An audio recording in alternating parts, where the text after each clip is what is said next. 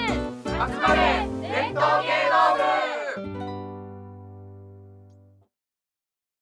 はい、あの文吾さん、今お話ありがとうございました。ありがとうございました。あありりががととううごござざいまいましした。ありがとうございました。大学大学の卒業制作で作られ たそうですね。はい新作落語ということで、はいこれちちなみに題題名はなんていうタイトル？えっと、初夏聖談ですね。初夏は初夏の初夏はい。あの各か家と書いえてえ、はい初夏聖談。はい。まあ、聖聖談っていう聖談の話じゃないんですけどね。 まあ一応なんか初夏をこうどう判断するかみたいなところがそれっぽいかなと思って、今はそのタイトルでやってますね。はい。別に何かにこう何かお話に触発されたとかそういうことじゃないですよね。まあ大学の頃やっぱ芸術系の大学なんで、ええあのいろんなアートやってる人がいる中でなんかジャクソン・ポロックっていうあジャクソンポロックあのはい絵師がいるんですけえど、えアクションペインティングの人ですね。はい、本当にねこうパッてう髪んの毛だけが投げてますねアートとか、うあとはあの、えっと、バンクシー。うんまあ、はいもうちょっとの後ですけど、バンクシーのニュースとか見ててちょっとイライラしてきたん ですよだから間違ってそのが落書きだと思って消したらそれがバンクシーの絵でその消した人がすごい叩かれたみたいなニュースも見て、そう芸術なのかそれはバンクシーが描いてるからそうだけど、もしそうじゃなくて同じこと描けてたら、それどういう反応なのっていうようななんかそういうところからできてきたものですね。はい、いやなんかねぐ偶然がこうね偶然っていうかまあ最初はね、あの書こうと思ったら書けなくてこぼれたっていうのがはいすごい、あのも面白いですよね。そもうでうす、ね、それがこうどんどん自分の預かり知らぬところで評価され てちなみにあの母親と喋っててこういう話をにしたいっつって大学の頃に、で適当にこうパッて振ったらそれが名作になったよりかは寝てる間に数字が倒れた方がいいんじゃないっていう母親の中で、へえアドバイスでお母さんのアイデアはいうんあそっかそっかそっちの方が純粋ルートだしいいんじゃない ってそうだから突然そう言ってもらって、はいでもさっきの話長谷川理子じゃないけどあのポロックっていうのはこう、えー絵の具が垂れたりとかさ、なんかこうねあーこのパンってこう飛んだも文様みたいなんだけど、はいであるがゆえにあれのパチモンってすごい多いらしいです ね。あそうなんだうあんの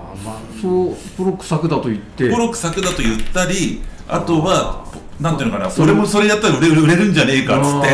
つく絵の具含ませてバンってやってそれの真似みたいな人とかでも結局ポロックほど値段はつかないっていう、かないうんまあでもなんか何が違うんだみたいな、うんまあ違うんだけどね、うんまあ、バンクシーもそうですね偽物いっぱいいますもんね、うんあそうなんですか、えーいっぱいありますはい、うん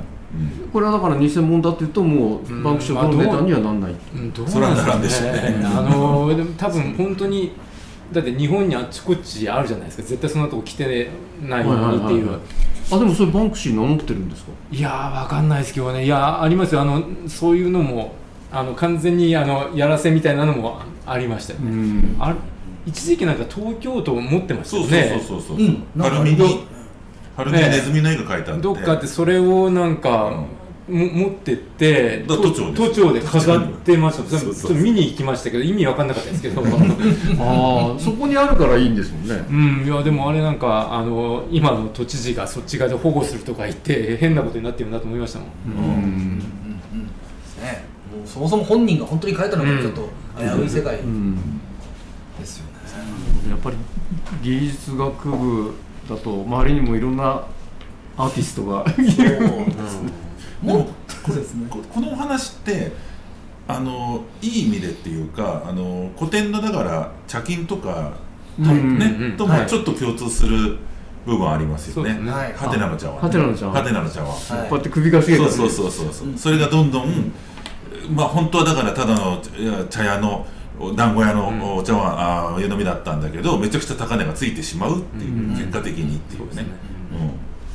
話ですよ。はいまあなんかそのやっぱこ古典な雰囲気もどっかにこう、うんありますもんね、うんすごく、技巧点ってやつですね。うん割と最近自己展やり始めてる人多くないですそうかですね。ううんん。うんいらっしゃいますよね。うんえ何自己展うんまき吉祥さんとかが言い始めたのかもしれないんですけど、うんなんとなくあの佇まいトーンが古典落語っぽいけれども実は違って今作ったばっかりでいうう、ん古典のこうあのままといまとっまてといなが中身らがちょっと違うっていうのが、うん多分「ぎこ点」っていうジャンルなんでしょうけど確率はまだされてないので、えうんはい、まあ、本当落語作家の方とかもねすごい増えてきてそうですいろんな方がそういう世界ええ観そうで確かにそうですね、はいうん人が作られたはい新作を演じる講座でやられたりすることもあるんです私か、一度二度はあったんですけど、どうしてもその現代語がうまく喋れなくてその落語あとーなるほど現代語がなんかすごく得意じゃないんですよ、うん落語のもう口調になってるんだが、うんそのそんなこと言ったら別にその明確には絶対江戸弁とかはできないんだけど、ハッツさんクマさんが喋ってる方が喋りやすくて、うんあとはやっぱ人が書いた言葉がどうしても入ってこないんですよだから自分が喋りやすいようにやっぱ変えちゃいますし、1回2回試させてもらってやっぱちょっとできないですごめんなさいでうんやめてますね今ははいだからあの文豪さんから見るとすごく、は師匠の師匠みたいな風になってくるんだと思うんだけど昔の彦六師匠ねはい彦六師匠は作家の方と組んで、はああしかもそれこそ劇作家みたいな落語作家というよりは劇作家の先生と組んで、いはい結構いい、ね、文芸落語みたいなのされてますよねあーそうですね確かに、うんは赤い風車とかね、うんそそれうんはあ当て書きってことなんですかねあて当て書きですね、だからあの平岩由美恵先生が多分最初から話ができてたんだと思うけどこれは正蔵師匠にみたいな感じで、しかも結構そういうそうそうたる村上源三とか、当時のちゃんちゃんとした劇作家の方が書いてやってる、うん残割と残ってます、ういだからあのせっかくこうやって皆さんちょっと集まっていただいたので、まあ、この作品に関しては私が作ったので、どう変えてもいいわけですよ、うんであーかなり変わってきてましてうんやっぱ最初重量で印鏡が重量で次100両うんで大奉行がで乙女様が1000両は1い0 1 0はいはい0 0と数字でやっていたんですけど、うちの師匠は重量ちょっと高すぎるから、うんうんうん1両とか1部でもいいんじゃないぐらい下げて、うんそこからあー1両10両1000両で飛び方した方が1000が一番最後ん距離が一番あれば面白いんじゃないとん、あかあなるほど、ええ今日50って入ってましたよね今日はえっ、と1 50、100にし,、たんですけどこれも本当にコロコロコロコロ変わってる部分で、うんええうんただ最初のこの本物に本当に良かった掛け軸もいついく一部がいいのか一両がいいのか、ちょっと貨幣価値がいまいち分かって ないのでええ一両でこの掛け軸が一両だった場合あの書が一両だと今度はインパクトも低いあんなに急いでこうね旦那もかけてきて、あの書が一両ついたんだよっていうとそれもちょっとグレード下がるというか、そうですね花がもしいいでうんうんい井戸の茶碗いくらでしたっけがえっ、と、えおえ茶碗最は初は一部か二部でしょええええ一部か二部だよねもう置いて要するにわたわかんないんだけどこれだけ要するにその時のくず屋さんの稼ぎをまんま置いていくわけよ、えだから大金じゃないですよあれえ全然大金じゃないと思うが50がががいくらに上がるかですね50 50両入ってたんですよね入ってたのはそうそう50そ両うそうでえそうだえそうだあの仏像に入ってたんですよねあそうですごそうですね仏像に50両入ってて今度なんか持ってくもんそうでがすいるいるからってそれを渡してはいそれは100両かなんか何でしたっけ最後300両、うんそうでそう150両ずつ分かあれてそうそうそううんええあとはそのそんなにその世界観というかそのまあ自分でこう決めちゃえばまあいくらでもいいんでしょうけど、あれでもさっきの話で、はいあの落語って要するに熊さん八さん、えー人のいいのが甚兵衛さんとかいいじゃないですかそれであの岩田の隠居ってたまに出てきますよねああ出てきますね、出てきますよね岩田の隠居って何キャラなんですかあれ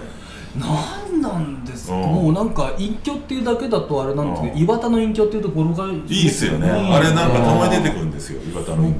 僕はなんか岩田の隠居うん岩田の隠居っていうと、う何にもない隠居よりかはそうそ少うしそう説そう得力があってうんでも何もないかはそうですね確かにわからないうんかもしれないですね、あああ単にご隠居さんっていうんじゃなくて他の落語にも出てくるんですよ岩田の隠居岩田の隠居が、うん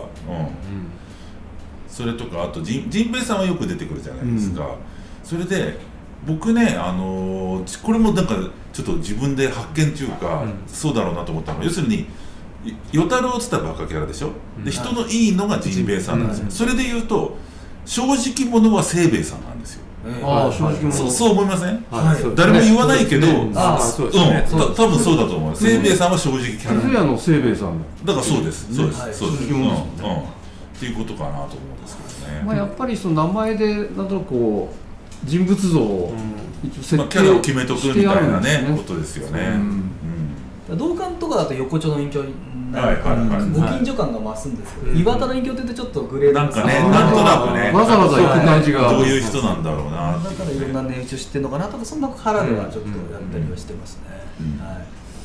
あと言われたのは、えー殿様も最初「ノーノーその方が書き記したっしょ」みたいなちょっと間抜けな感じで大家さん言ったんですはいこれちょっとカシャッとした方が効くんじゃないかなサミって言った方がいて今日は割と少し真面目な方の殿様ではやってみたんですけどはいもうなんかあんまり定まってなくてですねええですとか下げもあの今日はああいう下げだったんですけどあの紙を一枚こうやってあげて「おお見事な白旗をあげよった」とかなんかあーなるほどかけないんですみません」とかやって、うんとかまあだからいろんなちょっとものを試したりいまだにこう入れ替え出し替えやって、それははいなんかそうやってまた話がこう育っていく成長していく感じがあっていいですよね。ねそうですね、新作もそういうふうになってるんですねはい今比重ってどのぐらいなんですか、古典とこう新作の。もうもうえーっとそれはこの話ともう一個占いやって話があるんですよそれの2つだけで、うんあと完全古典ですねあ、そうなんですね。はいで今後はあんまり作るというのは意識考えてないですね、うん、はいよっぽど何かいい素材ができればははいい、うん作ろうと思いますけど、はいなんかこう時々このね新作落語はこうやたくさんやる人の話聞くと割と現代に全部うん持ってきてるのがはい多いと思うんですけど、んうんこうやって、まあ、古典の世界で、うんあの1両10両の世界であの新作っていう形で聞くとなんかこれはまたこれですごくこうし新鮮な上にちょっと親近感がある感じがありますね。うんわりかし現代の家庭に持ってきた新作って多いですもんね聞いてると。ねいや、うんうん、周りはお仲間は古典ばかりですか、いやな仲がいい方はああでも仲いい方は古典で多いですけどまあ新作もまあ7割古典3割新作みたいな感じで、はい、でもさっきを先ほど言ったやっぱりこう大勢人数顔付けとかうんなった時にはどうしてもやっぱ新作1本2本をちょっと入れてけ空気変えてもらったりとか、ああなんあそうかそうかはい、そういうのは意識してお願いはしてますけど、はいあの先ほどね、あの二つ目さんちゅうのは、はい例えば文蔵師匠が鳥を取るときに二つ目さんが出るとか、はいななんだろうな芭蕉師匠が鳥を取るときに馬路さんが出るとかなんかあるじゃないですか、はいまあ、馬あの馬路さんは真打ちだけど